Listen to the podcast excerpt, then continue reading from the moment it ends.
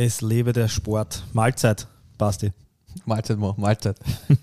Man dachte, wir reden äh, über Ernährung heute. Ähm, nicht zuletzt deshalb, weil ja die Themen, wir haben uns ja in letzter Zeit äh, ein bisschen angeschaut, was, was äh, kommt gut an, wo gibt es viele Fragen. Und da ist das Ernährungsthema ein sehr häufiges, äh, das sehr viel Feedback bekommt. Und deswegen wollen wir uns dem ein bisschen ausführlicher auch annehmen in den kommenden Episoden, was natürlich nicht heißen soll, dass wir künftig nur noch über Ernährung sprechen. Aber äh, äh, jeder kennt, glaube ich, das Sprichwort Apps are made in the kitchen. Or you can't outtrain a shitty diet ist auch so ein nettes Sprichwort. Ja. Aber beide sind wahr. Genau, und deshalb wollen wir uns heute ähm, einem äh, Thema ganz besonders widmen und das sind die äh, Makronährstoffe. Ähm, äh, Makro- und Mikronährstoffe gibt es äh, in der Ernährung. Wir werden uns heute vor allem dem Thema Makronährstoffe widmen, in äh, naher Zukunft wahrscheinlich dann auch den Mikronährstoffen. Aber äh, damit vielleicht gleich auch die erste Frage an dich. Was sind Makronährstoffe überhaupt und ähm, wo ist der Unterschied zu Mikronährstoffen? Also Makronährstoffe sind äh, im Prinzip für uns Menschen Energielieferanten.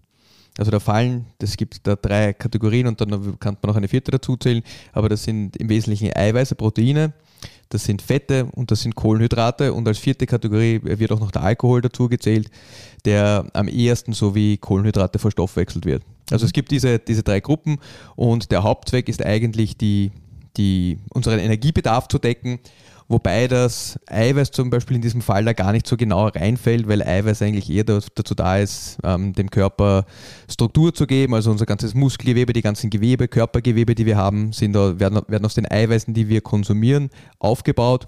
Aber Fette und Kohlenhydrate dienen vor allem auch ähm, Kohlenhydrate dienen eigentlich hauptsächlich dem, der, der, der, der Energie, die wir brauchen, um zu funktionieren. Äh, Im Gegenzug dazu äh, Mikronährstoffe vielleicht ganz kurz, auch wenn wir in Zukunft genauer darüber sprechen werden. Also Mikronährstoffe per se, das sind äh, Spurenelemente, Mineralien und Vitamine, die geben dem Körper keine Energie, also es ist keine Energiezufuhr, die hier stattfindet, aber die schauen im Prinzip, dass alle, oder wir benötigen diese Stoffe, damit unsere Stoffwechselvorgänge äh, besser funktionieren bzw. gut ablaufen können. Äh, jetzt vielleicht, wenn wir so äh, Schritt für Schritt uns herantasten, was ja auch viele Menschen, glaube ich, nicht wissen, also ich habe es persönlich zumindest unterschätzt, äh, wie, wie sieht es aus mit dem Kaloriengehalt äh, der unterschiedlichen Makronährstoffe? Das ist ja auch ähm, vielleicht etwas, was viele ja, übersehen. Also, also im Wesentlichen haben wir gesagt, die, die zwei Energielieferanten, die es gibt, sind Kohlenhydrate und Fette. Es ist auch so, der Körper kann auch Eiweiß zur Not als Energielieferanten heranziehen und verstoffwechseln, um Energie zu gewinnen. Aber im Prinzip äh, unter normalen physiologischen Bedingungen ist es eigentlich so, dass hauptsächlich Fette und Kohlenhydrate herangezogen werden. Und wenn man sich da den Energiegehalt anschaut, wobei man das immer auch ein bisschen mit ein bisschen Vorsicht genießen muss, ist es im Prinzip so, dass äh, Fett der energiedichteste Stoff ist, also der gibt uns am meisten Energie, nämlich 9 Kilokalorien pro Gramm. Also ein Gramm Fett liefert einem 9 Kilokalorien äh, pro, also 9 Kilokalorien. Dann gibt es äh, Kohlenhydrate, das ist ungefähr die Hälfte, also so, man sagt jetzt, ich bin jetzt nicht ganz genau, es ist glaube ich 4, äh, irgendwas, je nachdem welche Werte man sich da anschaut, aber ein bisschen mehr als 4 Kilokalorien pro Gramm Kohlenhydrat, das heißt die Hälfte. Und Eiweiß ist in einer ähnlichen Range, nämlich auch ungefähr 4 Kilokalorien pro, pro Gramm Eiweiß.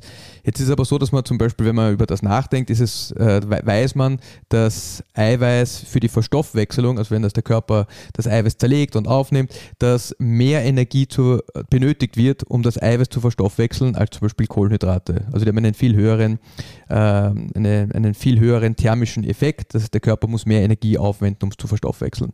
Also so gesehen ist Eiweiß eigentlich ein und das sieht man auch in ganz vielen, in ganz vielen, ähm, ich mag jetzt nicht sagen Diäten, aber Ernährungsweisen, wo es darum geht, Muskelmasse aufzubauen und auch Fett zu verlieren, dass Eiweiß da eine ganz entscheidende Rolle spielt. Jetzt äh aber darf ich, darf ich noch ganz kurz zurückgehen, weil das ist da, weil wir jetzt gerade über Eiweiß sprechen. Ich glaube, man kann eben in Makro- und Mikronährstoffe klassifizieren, das ist, das ist eine sinnvolle Unterscheidung. Aber dann kann man auch sehr wohl noch klassifizieren, äh, Lebensmittel, die man zu sich nimmt, in nicht essentielle und essentielle Nährstoffe. Also es mhm. gibt Stoffe, die der menschliche Organismus braucht, um zu überleben. Und dann gibt es Stoffe, die er nicht benötigt, um zu überleben. Und das ist den meisten, glaube ich, gar nicht bewusst, aber Kohlenhydrate sind kein essentieller Nährstoff. Also der menschliche Organismus kann auch ganz ohne Kohlenhydrate überleben. Der ist in der Lage, Gluconeogenese zu betreiben, also das heißt Zucker selbst herzustellen. Das heißt jetzt nicht, dass das die optimale Ernährung ist, da wird man dann so ein bisschen über die ketogene Ernährung nachdenken müssen oder mal vielleicht über die ketogene Ernährung sprechen. Aber im Prinzip ist, sind Kohlenhydrate kein essentieller Nährstoff. Du meinst für Menschen, die nicht CrossFit machen? Für Menschen, die nicht CrossFit machen, genau. genau. Und äh, bei Eiweißen ist es so, äh, die meisten, also es, ähm, es gibt äh, 20 unterschiedliche Aminosäuren, die der menschliche Körper zum Teil selbst herstellen kann. Also neun von denen sind essentielle Aminosäuren. Das heißt, die müssen wir über die Nahrung zu uns nehmen. Und bei Fetten ist das auch so.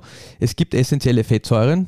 Das sind Omega-3, also hauptsächlich die, die mehrfach ungesättigten Fettsäuren, die der menschliche Körper nicht selbstständig synthetisieren kann. Der kann die nicht selber produzieren. Die müssen wir auch über die Nahrung, die wir zu uns nehmen, aufnehmen. Und dann die ganzen Vitamine sind zum Beispiel auch essentielle äh, Nährstoffe, die wir benötigen, um zu funktionieren und auch Mineralien. Ich werde jetzt einfach zu jedem dieser drei äh, Makros, äh, Ma Makronährstoffe so das aus meiner Sicht häufigste ja, Thema oder den, den häufigsten Mythos, Mythos äh, äh vor die Nase werfen, den du dann gerne aufgreifen darfst.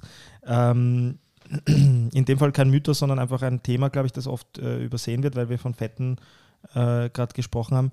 Wir wissen, dass, äh, dass äh, das äh, Fett ähm, überdurchschnittlich viel äh, Kilokalorien, ähm, ähm, also die meisten Kilokalorien mitbringt in der Ernährung. Jetzt If you eat fat, you get fat. Ist das der Mythos? Naja, ähm, Jetzt äh, es gibt ja prinzipiell sehr viele Lebensmittel, wie zum Beispiel Nüsse, bestes Beispiel, die per se ja nichts Ungesundes sind, aber die einfach einen so hohen Fettgehalt haben, dass viele Menschen, glaube ich, übersehen, dass man, wenn man Backel Nüsse, auch wenn es ungeröstet und ungesalzen und sonstiges, also unverarbeitete äh, rohe Nüsse isst, dass man dabei trotzdem vielleicht übersieht, äh, wie viele Kilokalorien man eigentlich zu sich nimmt. Ob gewollt oder ungewollt ist, kann man jetzt im, im Raum stehen lassen, oder? Also wie, wie gehst du da mit dem Thema oder was empfiehlst du da Leuten, die vielleicht schneller mal, also einerseits vielleicht kannst du uns mal sagen, was sind so häufige Lebensmittel, die, wo übersehen wird, wie hoch eigentlich der Fettgehalt ist und wie, wie würdest du auch unterscheiden, äh, in, in vielleicht, äh, man spricht ja oft von, also gesättigte, ungesättigte Fettsäuren, das eine ist gut, das andere nicht, ähm, so ganz äh, äh, plakativ gesagt. Äh, wie, wie Nein, da haben wir schon ein paar, ein paar, wirklich tolle Punkte. Also vielleicht reden wir, reden wir mal ganz kurz über Fette allgemein. Es gibt äh, gesättigte äh, Fette und es gibt ungesättigte Fette. Da gibt es einfach ungesättigte und dann gibt es mehrfach ungesättigte Fettsäuren. Ähm, man kann sich im Prinzip alle unsere Makronährstoffe vorstellen. Das ist eine Verbindung aus Kohlenhydraten, äh, aus, aus, aus Kohlenstoff, aus äh, Sauerstoff und aus Wasserstoff. Und dann beim Eiweiß ist es ein bisschen gesondert zu betrachten, weil da kommt auch noch Stickstoff dazu. Aber im Prinzip, die sind alle aus Kohlenstoff, Wasserstoff und Sauerstoff aufgebaut. Ähm, und ebenso Fette. Und Fette sind relativ langkettige äh, Strukturen, also Kohlenhydrate, äh, Kohlenstoffe, die aneinandergereiht sind. Und ähm, die haben am Ende dann noch so eine Carboxylgruppe, aber das ist jetzt nicht, gar nicht so wichtig. Und auf jeden Fall, die können wir vollständig verstoffwechseln. Äh, wenn man jetzt den Unterschied machen mag zwischen gesättigten und ungesättigten Fettsäuren, ist es prinzipiell so, dass gesättigte Fettsäuren die sind gesättigt, die haben keine Doppelbindungen mehr. Vielleicht erinnert man sich zurück an, die, an, den, an den Chemieunterricht. Doppelbindungen, also oder Verbindungen, die Doppelbindungen haben, die kann man auch immer wieder aufspalten und dann irgendwas dranhängen. Das geht bei gesättigten äh, Fetten nicht mehr, deshalb sind die auch relativ träge. Also träge heißt, die reagieren nicht sehr stark mit anderen Dingen. Und dann gibt es die, die einfach ungesättigten Fettsäuren, die haben eine Doppelbindung und dann gibt es die mehrfach ungesättigten Fettsäuren, die haben zwei oder mehr. Doppelbindungen. Die kann man relativ leicht, man sagt da oxidieren dazu, die kann man relativ leicht, ähm, die, die reagieren relativ leicht mit anderen, mit anderen Substanzen auch im Körper. Also das ist mal der, der, der große Unterschied. Und ähm, so, was, um auf deine Frage zurückzukommen, ja, Fette, die haben einen wesentlich höheren Kaloriengehalt, aber Fett per se ist der Körper in der Lage, sehr gut zu speichern. Und äh, Fette auch an sich, wenn die im, im Blut herumschwimmen, sind nicht wirklich wahnsinnig problematisch für den Körper. Also Blutzucker zum Beispiel, wenn man da über Kohlenhydrate nachdenkt, der Blutzuckerspiegel muss relativ genau reguliert werden. Ja, das, ist, das, ist, das sind sehr hohe Ausschläge oder auch wenn der Blutzuckerspiegel zu niedrig ist, das kann durchaus sehr dramatische Konsequenzen für den menschlichen Körper haben. Fette an sich sind, wie gesagt, relativ inert, die machen nicht viel und die sind wir in der Lage gut, gut zu speichern und sie stören auch im Blut jetzt nicht wahnsinnig. Das heißt auch, ich glaube, wir haben eh schon mal darüber gesprochen, dass ich aber, äh, dass das Wichtige bei den Fetten auch, also neben der Tatsache ist, dass man schauen muss, äh, wie viel nimmt man zu sich, weil man da am ehesten dazu neigt, wahrscheinlich zu, zu viel Kalorien zu sich zu nehmen, weil man es übersieht und weil es in einer hohen Dichte sehr viele Kalorien oft hat. Äh, Finde ich total, warte, das, das ist der zweite Punkt, den ich jetzt aufgenommen Das finde ja. ich total spannend, was du eben sagst. Und das ist das, was seit den 70er Jahren eigentlich sehr stark propagiert worden ist ähm, da war es so, dass, dass unter Ansel Keys gab es diese Seven Country Study, wo ich sage mal, wo, wo sehr viele Datensätze ausgelassen worden sind von anderen Ländern, um, um zu zeigen, und das war, war auch schon eine, eine wahrscheinlich von ihm unbewusste, aber wenn man sich die Daten anschaut, sehr bewusste Täuschung, dass Leute, die sehr viel gesättigte Fettsäuren essen oder gesättigte Fette zu sich nehmen, dass die eher an Herz-Kreislauf-Erkrankungen und an koronaren Herzerkrankungen ähm, versterben. Also dass die, die Mortalität unter diesen Leuten höher ist. Wenn man sich wirklich die Datensätze, auch die, die damals bekannt waren, sehr viele unterschiedliche Länder anschaut, dann verschwindet das wieder. Also da, da, da gibt es keinen direkten Zusammenhang zwischen der Menge an gesättigten Fetten und, und der Mortalität bei Menschen. Und das wurde auch jetzt gerade wieder ganz akut, wir haben vorher darüber gequatscht, die amerikanischen Ernährungsrichtlinien von der USDA äh, gab es einen, eine, einen großen Review, der vom Kongress in Auftrag gegeben worden ist und da kam raus, dass diese Empfehlung, weniger gesättigte Fette zu essen, absoluter Humbug ist und dass es keine wissenschaftlichen Belege dafür gibt, dass eine Reduktion an gesättigten Fettsäuren äh, die Gesundheit der Menschen verbessert. Was würdest du jetzt jemandem empfehlen, äh, der gerade zuhört und sich denkt, äh, ich, ich würde gern den, den, die, die, die die Relation zwischen gesättigten und ungesättigten Fettsäuren besser verstehen und, und äh, in, welcher, in welchem Verhältnis sollte ich mich da ernähren? in welchem Verhältnis soll, also ich glaube, der, der, wichtigste Punkt ist, weil die meisten Leute Angst davor haben, gesättigte Fette zu essen, dass man nicht zu viel Angst vor gesättigten Fetten hat. Gesättigte mhm. Fette sind kein Problem. Also man mhm. kann mit Butter kochen, man kann mit Butterschmalz kochen, man kann mit ähm, Kokosöl kochen. Das ist für die meisten Leute kein Problem. Da gibt es natürlich dann noch Leute, die vertragen das nicht so gut, aber prinzipiell ist es für die meisten Menschen überhaupt kein Problem, mit diesen Fetten zu kochen. Und nachdem die auch wesentlich hitzestabiler sind, gerade wenn man irgendwas anbrät, ist es sogar viel sinnvoller, mit diesen Fetten zu kochen, als zum Beispiel mit Olivenöl. Das weiß eh, wissen die meisten Leute, aber ähm, Olivenöl wird, wenn man sehr stark heiß macht, also wenn man damit brät, äh, wird das oxidiert und äh, das führt dazu, dass Stoffe entstehen, die nicht ideal sind für den menschlichen Körper. Also man sollte eher mit gesättigten Fetten kochen, als zum Beispiel mit ungesättigten oder auch mehrfach ungesättigten Fettsäuren. Also das ist der erste Punkt. Und der, der zweite Punkt ist, ähm, da geht es auch ein bisschen darum, welche Lebensmittel man isst. Weil wenn du sagst, die meisten Leute denken an Fett oder dass das Fett sehr energiereich ist, das stimmt total. Äh, was wir in der, in der Natur sehen an Lebensmitteln, die die Natur uns zur Verfügung stellt. Und das finde ich ist ein, ist ein, ein, ein total äh, spannendes Gebiet, auch so evolutionär, dass es, dass es eigentlich fast keine Stoffe gibt in der Natur, die Fette und Kohlenhydrate in großen Mengen enthalten. Und das ist so die klassische Mischung, die moderne Lebensmittelkonzerne uns zur Verfügung stellen, ist Zucker und Fett kombiniert. Schmeckt richtig gut, ähm, hat richtig viel Kalorien, ist extrem energiedicht ähm, und wahrscheinlich auch einer der, der Mitgründe, warum Leute prinzipiell zu viele Kalorien zu sich nehmen. Und der, noch einen Schritt zurück, also der Hauptpunkt bei all diesen Dingen ist die gesamte Kalorienmenge, die man aufnimmt. Mhm. Ja, also das ist, das ist das, das, das, das führt am Ende dazu, ob man abnimmt oder zunimmt, ist, wie viel Kalorien man zu sich aufnimmt. Aber dann darf man nicht vergessen, dass die einzelnen Stoffe durchaus unterschiedliche physiologische und hormonelle Reaktionen im Körper auslösen. Also den meisten Leuten ist mittlerweile Insulin ein Begriff. Fett zum Beispiel hat fast keine Auswirkungen auf den Insulinspiegel. Also das, das steigt das Insulin in einer Mahlzeit marginal an steigt schon an und ist wirklich äh, fast vernachlässigbar. Kohlenhydrate, von wenn man sehr viel Zucker zu sich nimmt, also einfach Zucker, das führt schon dazu, dass der Insulinspiegel sehr stark ansteigt. Ist prinzipiell kein Problem, wenn man sich, äh, wie sagt man, wenn man, wenn die Gesamtkalorienmenge dem entspricht, was der Körper auch wieder verbraucht. Wenn man sich überkalorisch ernährt, dürfte es doch schon, schon so sein, dass äh, A, dass einen Kohlenhydrate leichter zu verleiten zu überessen und auch das kennen die meisten Leute. Also wenn ich dir jetzt einen Berg fettige Steaks hinlege, äh, ist es sehr schwer, dass du richtig lange fettige Steaks isst. Irgendwann sagst du, hey, ich bin wirklich voll. Wenn ich dir ein, ein Backel Pringles hinstelle oder irgendwas anderes richtig Süßes, da können sehr viele Leute sehr lange essen. Also diese Kombination Fett und Zucker findet man eigentlich in der Natur sehr selten. Ähm, ist auch wahrscheinlich die, die, die toxischste, also die giftigste Kombination, also giftig jetzt im Sinne von die, die unpraktischste Kombination, die wir essen. Und die meisten Lebensmittel, wenn man sich Fleisch anschaut, enthält eigentlich fast nur Eiweiß, ein bisschen Fett. Wenn du dir Obst anschaust, enthält fast ausschließlich Kohlenhydrate, fast kein Fett und, und auch kein Eiweiß. Wenn du dir Gemüse anschaust, sehr viel Kohlenhydrat oder relativ we, weniger als natürlich Obst, aber auch Kohlenhydrat, äh, fast kein Fett oder kein Fett im Prinzip und auch da relativ wenig Eiweiß. Nüsse sind der einzige, der einzige Punkt, wo zum Teil ein bisschen mehr Kohlenhydrat oder ein bisschen mehr Protein dabei ist, aber auch da ist wirklich der, der Hauptbestandteil ist Fett.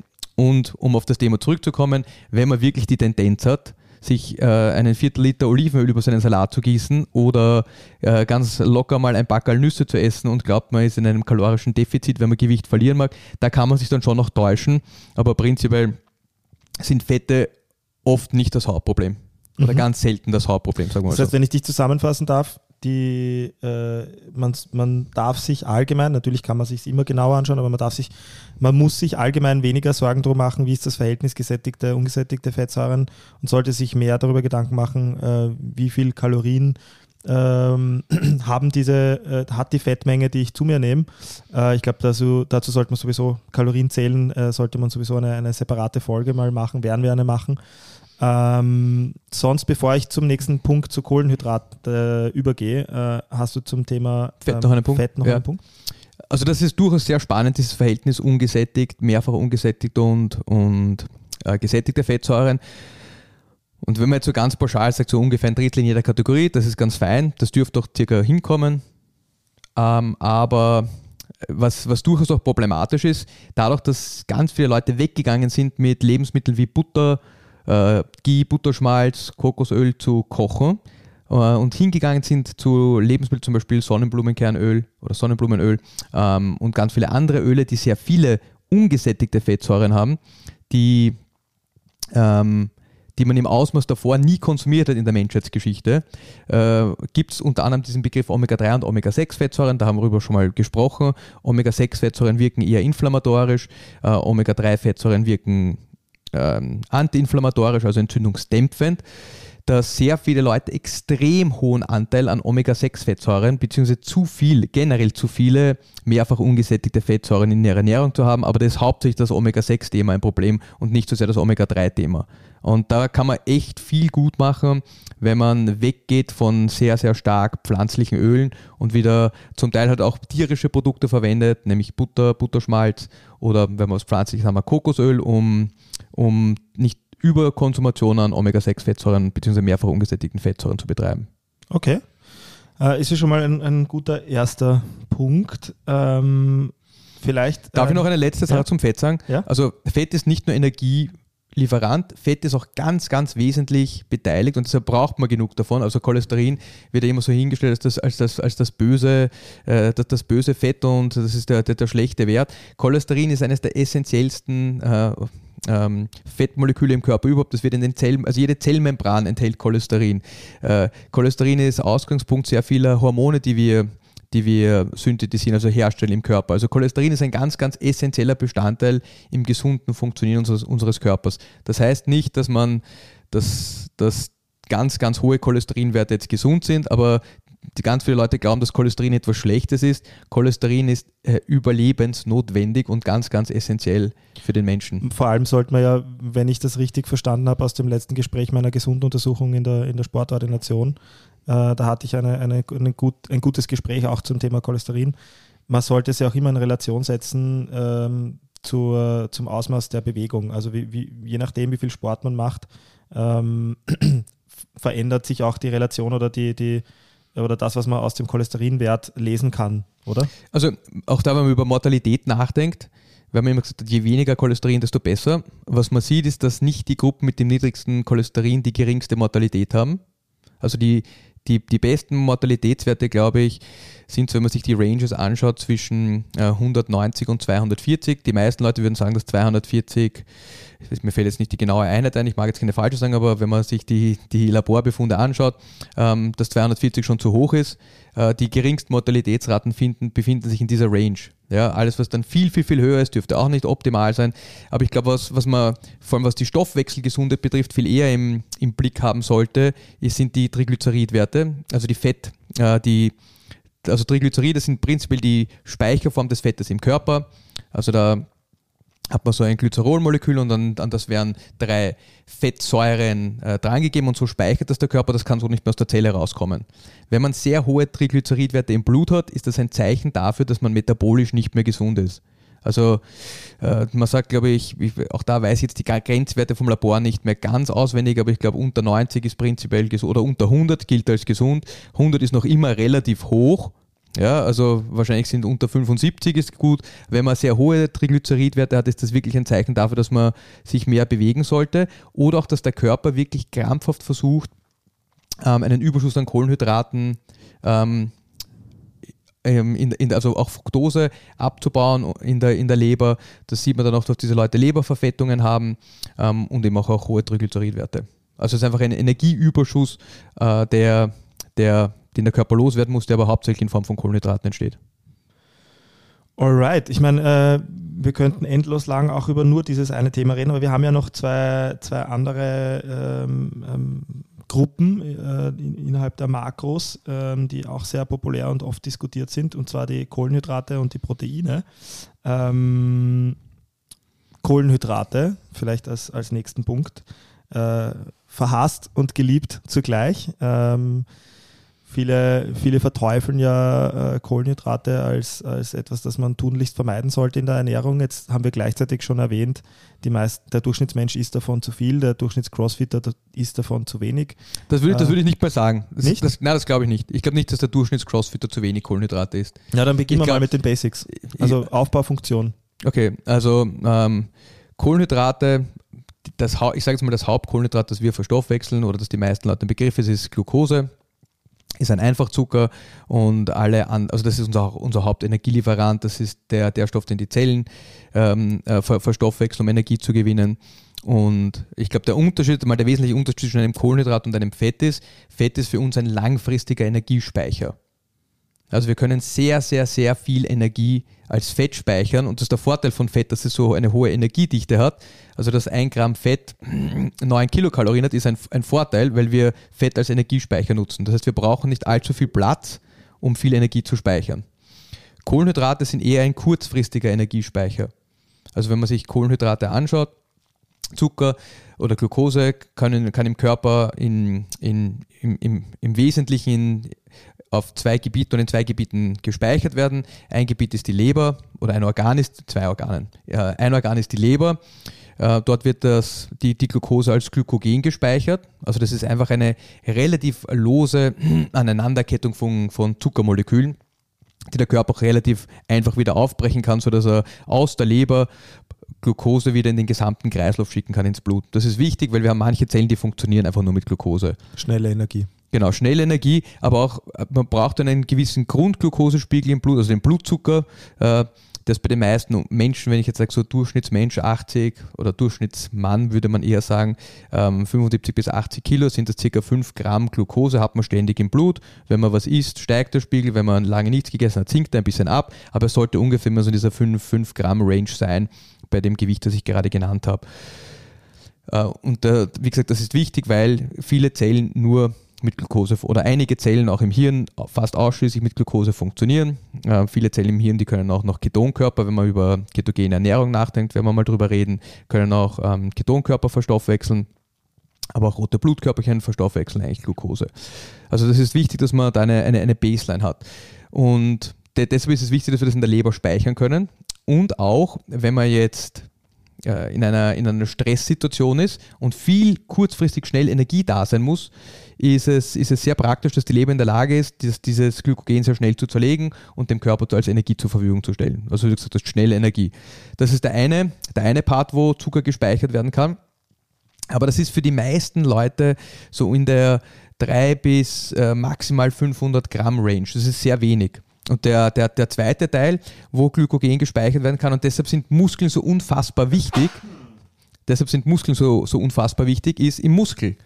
Also Zucker kann im Muskel gespeichert werden, wenn man lokal schnell Energie braucht. Also wenn ich jetzt beginne, Bizeps Curls zu machen ähm, und ich mache das mit ein bisschen Gewicht, dann wird hauptsächlich der Gly Glykogenspeicher, also der, der, Zucker im Muskel verwendet, und, ähm, um, um Energie zu bereitstellen. Also warum sind Muskeln deshalb so wichtig? Wenn man viele Kohlenhydrate isst, und ständig einen erhöhten Blutzuckerspiegel hat, haben wir vorher über das Hormon Insulin gesprochen, muss man ständig Insulin ausschütten und dieses ständige Ausschütten von sehr viel Insulin führt irgendwann dazu, gerade wenn man sich hyperkalorisch, also mit zu viel, zu viel ähm, Energie ernährt, dass, dass, dass man die Energie ständig speichert und der Körper immer schlechter wird, auf das Insulin zu reagieren und man entwickelt dann Insulinresistenz, man entwickelt dann metabolisches Syndrom und dann gibt es dann unterschiedliche Ausprägungen oder unterschiedliche Symptome. Manche Leute werden dick, manche Leute bekommen Bluthochdruck, manche Leute haben schlechte Blutfettwerte, ähm, manche Leute haben schlechte Blutzuckerregulation, aber im Prinzip dieses, dieses Underlying, dieses äh, zugrunde liegende Problem ist die Hyperinsulinämie, dass die Leute zu viel Insulin produzieren. Ja. Ähm, so jetzt habe ich geredet, aber ein bisschen meinen Faden verloren. Kohlenhydrate. Vielleicht, äh, also ohne dich, dich, dich, dich zu, wegzureißen, äh, warum du glaubst, äh, dass, dass die meisten, äh, selbst Crossfitter, die ja sehr äh, Ausdauer- und, und High-Intensity-lastigen Sport machen, zu we äh, nicht zu wenige Kohlenhydrate essen. Also wenn, man, wenn, wenn, wenn du jetzt sagst, die meisten Crossfitter, ich, das könnte ich in unseren Datenbanken nachschauen. Ich habe letztens mit dem, mit dem Gründer von diesem System verwendet, das wir für die Buchungen ähm, verwenden, gesprochen. Und ich glaube, der hat gesagt, dass der Durchschnittswert über alle Leute, die trainieren, äh, circa um die drei Sessions pro Woche sind. Wenn man drei Sessions pro Woche macht, muss man sich wirklich keine Gedanken darüber machen, dass Glykogenspeicher leer sind, dass man deshalb nicht gescheit trainieren kann.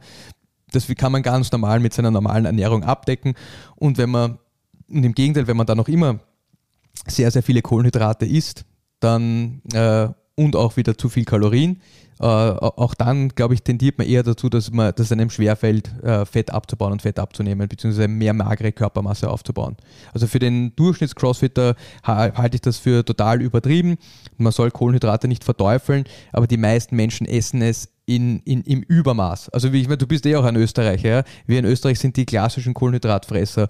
Es ist in, in, in der Früh gibt entweder Brot, äh, ein Semmel, äh, ein Müsli, Cornflakes oder irgendein anderes getreideartiges, sehr stärkehaltiges Zeug.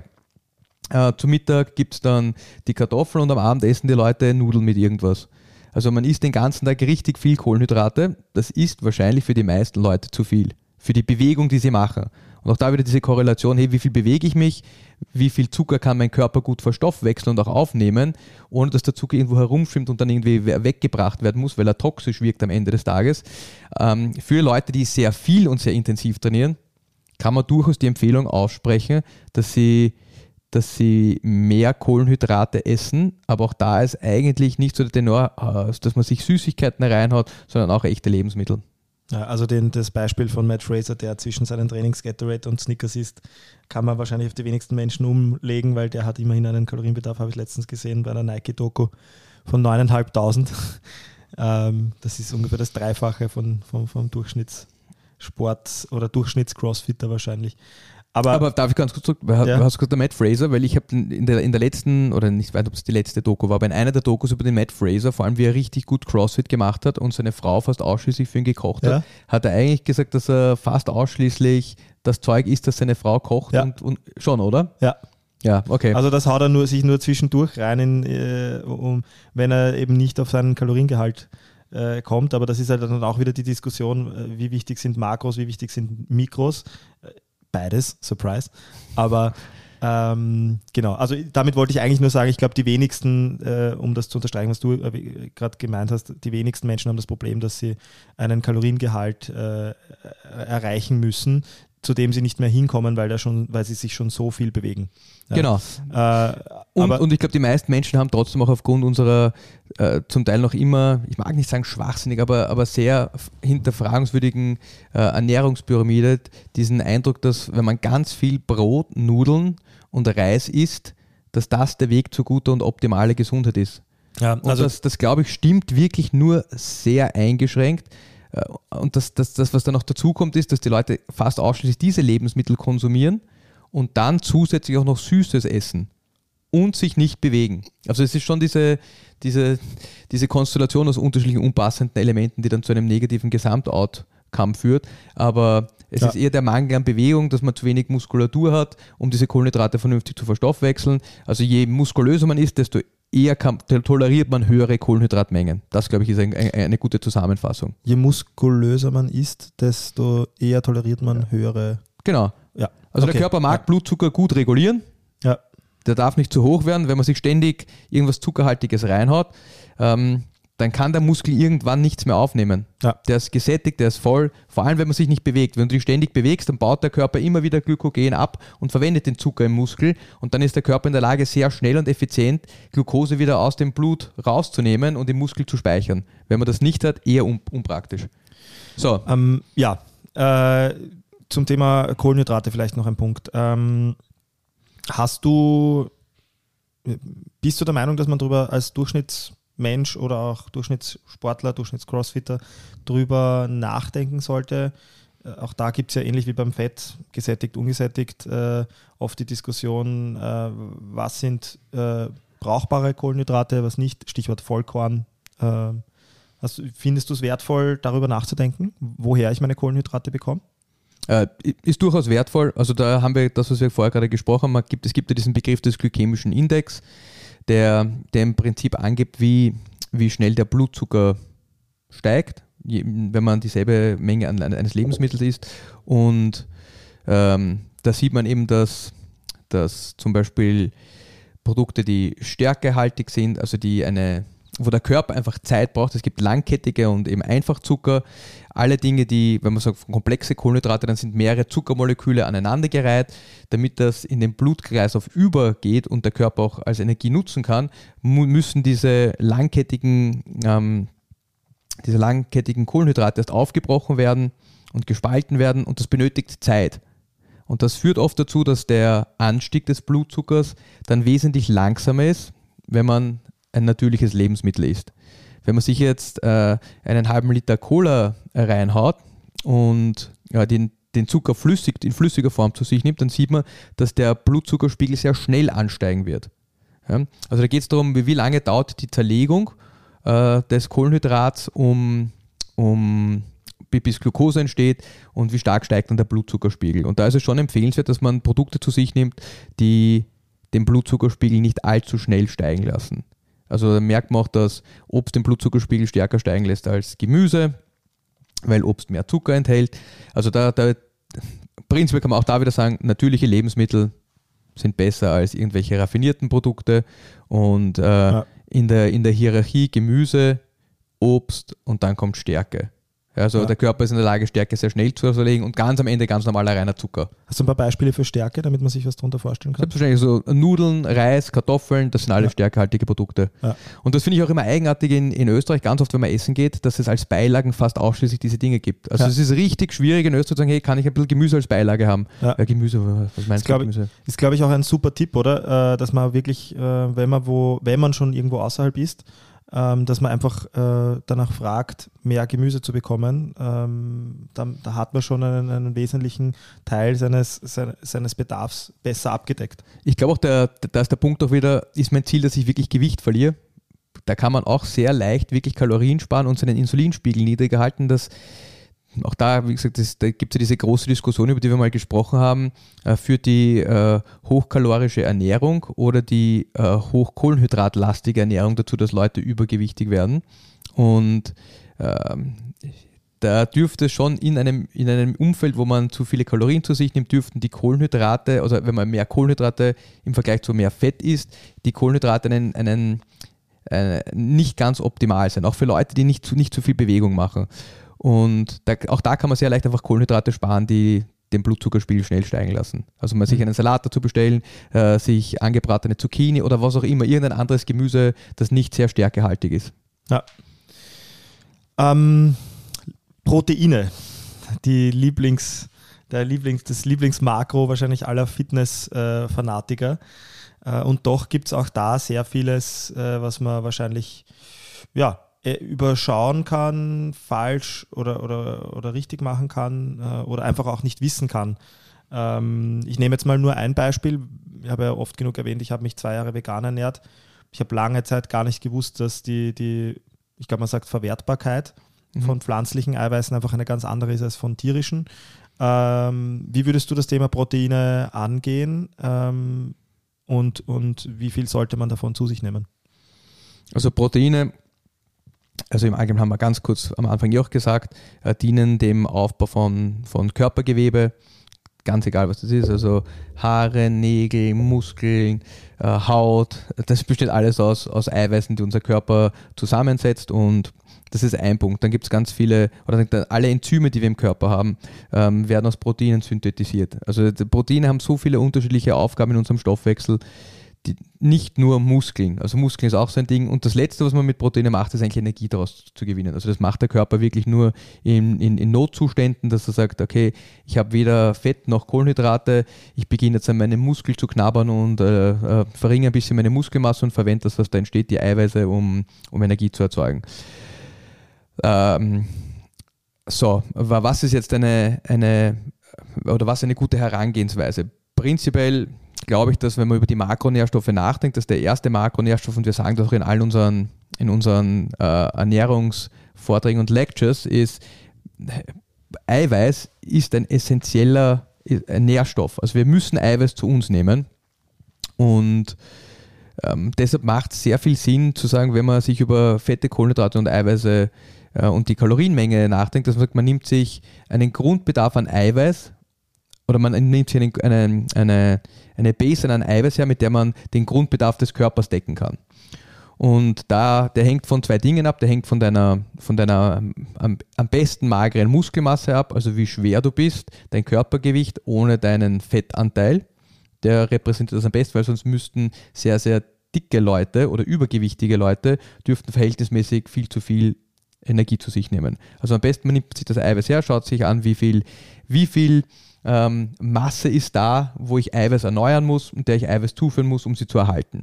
Ganz kurz, nur in einem, in einem Stichworthaltig vielleicht beantwortet, wie, wie finde ich das raus? Äh, ganz einfach. Also die, die äh, Empfehlungen in Österreich sind zum Beispiel 0,8 bis 1 Gramm pro Kilogramm Körpergewicht. Äh, die letzten Studien, die ich dazu gelesen habe, äh, würde ich vor allem auch Leuten, die älter sind, also Nein, ab, ab Entschuldigung, 40, ich, ich habe gemeint, wie, wie, wie finde ich raus, was meine magere Muskelmasse ist? Achso, ja, es gibt, es gibt relativ banale äh, Körperfettmessgeräte, also alles, wo man so zwei ähm, stromleitende Griffe in der Hand hat oder wo man draufsteht. Es gibt mhm. ja noch äh, fancere Methoden, um das zu machen, aber das reicht, das als, als, als grob Überschlagspunkt reicht das vollkommen aus. Ähm, ähm, und die Zahlen, die ich genannt habe, diese 0,8 bis 1 Gramm pro Kilogramm, sind aufs Körpergewicht gerechnet. Das ist ein bisschen ungenauer. Ja, und dann, wenn man ein bisschen weitergehen kann und sagt man, man bewegt sich sehr viel, beziehungsweise ich habe gesagt, die letzten Studien, die ich dazu gelesen habe, würde ich den Leuten sogar eher empfehlen, einen höheren Eiweißanteil zu sich zu nehmen. Also das 1,5 bis sogar, wenn man sehr viel Sport macht, 2 Gramm pro Kilogramm Körpergewicht ist, ist sicher kein Nachteil, wenn man in diesen Mengen Eiweiß zu sich führt oder zu sich nimmt. Ähm, wie würde ich es generell angehen? Also das, das Thema, auch wenn man über Langlebigkeit nachdenkt und Gesundheit, ist, ist schon noch immer, wie behalte ich meine Muskelmasse? Und da gibt es da gibt's unterschiedliche Möglichkeiten. Wir haben in mehreren Podcasts schon dieses, das, äh, diesen Energieregulator und, und Stoffwechselregulator mTOR erwähnt, der, der im Prinzip Muskelwachstum auch regelt. Und der ist, ist eigentlich ein Sensor, der sagt, okay, habe ich genug, ich genug Nährstoffe, um Muskelmasse aufzubauen. Äh, der zweite Input, den er bekommt, und über die anderen reden wir heute nicht, aber der zweite Input, den er bekommt, ist, habe ich genug Aktivität, also muskuläre Aktivität, ähm, um, um, um Muskelmasse aufzubauen. Und der reagiert aber hauptsächlich auf ein Eiweiß, eine, eine essentielle Aminosäure, die heißt Leucin. Und man sollte schauen, dass man genug Leucin in seiner Ernährung zu sich nimmt. Also wenn man jetzt das klassische Whey-Protein hernimmt, dort ist zum Beispiel recht viel Leucin drin. Ähm, in den meisten Fleisch, also das meiste Fleisch, das man konsumiert, ist relativ leucinreich. Damit hat man kein Problem. Wenn man sich jetzt vegan oder vegetarisch ernährt, ist es schon viel schwieriger und da sollte man sich wirklich genau auch einmal damit beschäftigen, wo wirklich Leucin drin ist, auch in ausreichenden Mengen. Also mit Fleisch, mit, mit, mit einer Kost, wo Fleisch inkludiert ist und auch Fisch natürlich, und andere tierische Lebensmittel kann man den Proteinbedarf relativ leicht decken. Ähm, der, der, der zweite Punkt, weil du mich vorher angesprochen hast, auf, auf Verwertbarkeit? Äh, Verwertbarkeit. Die Verwertbarkeit vom tierischen Eiweiß ist generell wesentlich höher als die vom pflanzlichen Eiweiß. Ich habe ähm, mal, äh, sorry für die Unterbrechung, aber da passt es einfach gerade gut dazu. Ich habe ja zum Beispiel, das ist äh, das, was ich gemeint habe, als ich gesagt habe, ich habe sehr spät erst äh, da, da, dazu gelesen. Ich habe, äh, mir fällt leider gerade der Name des Buches nicht mehr ein, äh, dass da ein sehr guter Freund referenziert hat, aber im Grunde hat er dann auch gesagt, so das 1,6 bis 2-fache an, an, an Gramm pro Kilogramm Körpergewicht, also wenn ich jetzt 75 Kilo habe, 150, 150 Gramm. Gramm Protein pro Tag empfohlen bei, bei überwiegend fleischlicher äh, Proteinquelle, während, und da sind wir wieder beim Thema Verwertbarkeit, ähm, bei pflanzlicher, wenn man jetzt sich vegan ernährt, empfohlen wird 2 bis 2,6-fach eigentlich. Genau. Genau also deshalb, oder? Äh, das ist genau der Grund, dass pflanzliche Protein ähm, wird in diesem Fall nicht so gut aufgenommen. Es sind zum Teil auch andere Aminosäuren, also man muss sich auch das Aminosäurenprofil, wir haben gesagt, es gibt 20 Aminosäuren, die der menschliche Körper ähm, äh, also nicht benötigt, zum Teil auch selber herstellt, verwendet, sagen wir mal so. Und man sollte da durchaus schauen, dass die essentiellen Aminosäuren alle in ausreichenden Mengen vorhanden sind, wenn man, wenn man sich äh, vor allem auch vegan ernährt. Das ist bei fleischlicher Ernährung oder wenn man, Fleisch klingt immer so fleischlastig, bei, bei Ernährung, die Tierprodukte enthält, ist das überhaupt kein Problem. Wenn man, wenn man sich wirklich vegan ernährt, sollte man schon genau darauf schauen, ob man ob man alle essentiellen Aminosäuren in ausreichender Menge zu sich nimmt. Also vor allem auch wenn es um den Erhalt von Muskelmasse geht und auch das haben viele Leute nicht am Radar, gerade wenn man älter wird, wenn man jünger wird, äh, sind da so viele hormonelle Vorgänge, die dazu führen, dass der Körper Muskelmasse aufbaut. Aber äh, so Cut-off-Point ist schon ab, ab über 40, da muss man schauen, dass man genug Eiweiß, genug Leucin zu sich nimmt, um Muskelwachstum zu erhalten. Das heißt, das ist eigentlich auch ein guter Punkt, ähm, wenn, wenn du schon sagst, ähm, Protein First, ähm, dass man seinen Teller, man, man, sollte ja immer auch ein bisschen, gerade wenn man jetzt nicht fanatisch Kalorien trackt, ähm, wie gesagt, Episode dazu separat, aber wenn man sich jetzt seine Mahlzeiten anschaut, dann sollte man eigentlich immer äh, eine, wenn ich jetzt 150 Gramm Protein als Beispiel nehme, dann sollte ich eigentlich pro Mahlzeit im, um die 50 Gramm Protein dabei haben. Äh, sollten wir anschauen, wie viel ist das bei dem, was ich esse. Ähm, und dann von dort weg eigentlich schauen, äh, was bleibt noch übrig auf meinem Teller. Ähm, super, für, dass, super für, dass du das ansprichst. Für, ja. für Kohlenhydrate und, und, und Fette, oder? Also das sind alles nur jetzt Richtwerte, aber 100 Gramm Huhn zum Beispiel enthalten so zwischen 20 und 25 Gramm Eiweiß. Das heißt, man muss mindestens 200 Gramm Huhn essen, um genug Eiweiß bei einem 75 Kilo äh, bei einer 75 Kilo Person, die dreimal am Tag isst oder dreimal am Tag Eiweiß zu sich nimmt, um den Proteinbedarf zu decken. Also dass ja. man, man glaubt, das ist 200 Gramm äh, Hühnerbrust ist gar nicht so wenig. Ja. Die meisten sagen, das ist viel zu viel, aber das ist der Bedarf, den man, den man theoretisch hätte. Und wenn man jetzt sagt, man mag etwas anderes essen, also es gibt ähm, alles, was in die Kategorie ähm, pflanzliche äh, Lebensmittel, die einen hohen Proteingehalt haben und nämlich auch keinen hohen Kohlenhydratanteil. Also tierische Produkte, Fleisch und Fisch und auch Ei haben einen sehr hohen Proteingehalt, aber de facto ganz, ganz, ganz geringe bzw. gar keinen, Kohlen, keinen vernünftig messbaren Kohlenhydratanteil. Wenn man sich da pflanzliche Produkte anschaut, das viel zitierte Beispiel Bohnen. Bohnen haben im Vergleich zu Fleisch einen, einen relativ, also wesentlich weniger Eiweißgehalt, aber sie haben zusätzlich noch einen viel höheren Kohlenhydratgehalt. Und die einzigen Produkte, wenn man sagt, der Makronährstoff, der ausschlaggebend ist und wirklich in, in der Hauptmenge vorhanden ist, da kann man sagen, dass ähm, das im Prinzip sowas wie Tofu, Seitan, ähm, das sind so Dinge, die, die wirklich Protein als Hauptmakronährstoff ähm, in sich haben. Die meisten anderen pflanzlichen Produkte haben, haben zu wenig. Aber da würde ich sagen, da können wir auch eine eigene Folge drüber machen, über mhm. vegane Lebensweise und worauf man Acht geben sollte, wenn man sich wirklich vegan ernährt. Ja. Aber wie gesagt, das muss man am Radar haben, tierisches Eiweiß wird besser verwertet als pflanzliches Eiweiß. Mit Blick auf die Zeit, ein paar Minuten haben wir noch. Ähm, hast du zur Einnahme der äh, verschiedenen Makros tageszeitliche Empfehlungen. Ich habe zum Beispiel oft schon gehört, man sollte nicht kurz vorm Training zu viel Fett zu sich nehmen. Äh, oder genau andersrum, wenn man sich, wenn man nicht zu viel, wenn man einen stressigen Tag hatte, äh, schnelle Zucker, äh, Banane kurz vorm Training rein, wenn, wenn man eben sich energielos fühlt. Hast du da irgendwie so äh, generelle tageszeitliche Einnahmetipps? Ich glaube, der, der einzige Tipp und ich habe ihn erst letztens in, einen, in einem anderen Podcast über Ernährung gehört, der mir, der mir sehr gut gefallen hat, ist und auch physiologisch total viel Sinn macht, ist, ich, wir haben über, über, über mTOR gesprochen und, und den Körper in einen, in einen anabolen Zustand zu versetzen. Also anabol heißt, dass er was aufbauen kann. Ist, dass man Eiweiß in der Früh und am Abend isst. Dass man genug Eiweiß in der Früh und am Abend isst. Also vor allem auch wieder Leucin ist zum Beispiel auch im Ei drinnen. Also das klassische Frühstücksei, Eierspeise in der Früh ist wirklich ideal, um um, diesen, äh, um dieses Übernachtfasten äh, zu brechen und den Körper wieder in einen anabolen Zustand zu versetzen. Das ist, glaube ich, meine, meine Hauptempfehlung für fast alle Menschen wäre in der Früh, also für die, die es nicht machen. Ja, die, die, die, der klassische, ich esse nur Müsli in der Früh oder ich esse nur, ich esse nur äh, Brot und Getreide in der Früh, dass man versucht, äh, bewusst Eiweißquellen einzubauen, ähm, sowohl in der Früh als auch am Abend dass, dass der Körper in der Lage ist, wirklich Muskelmasse zu erhalten, auch im Alter. Das ist ein ganz, ein ganz ein wichtiger Punkt in meinen Augen. Und dann gibt es so die, die Klassiker, würde ich sagen, ist Mythos, Protein nach dem Training benötigt man, also sagt man immer, es gibt dieses Feeding Window, das ist ein, ein, ein bisschen ein, also jetzt mag ich nicht sagen ein Humbug, aber das ist wesentlich größer, als man ursprünglich äh, gedacht hat. Ähm, und dann würde ich sehr, sehr individualisieren. Aber ich glaube, die meisten Ernährungsempfehlungen, die man geben sollte, sind eher individueller Natur.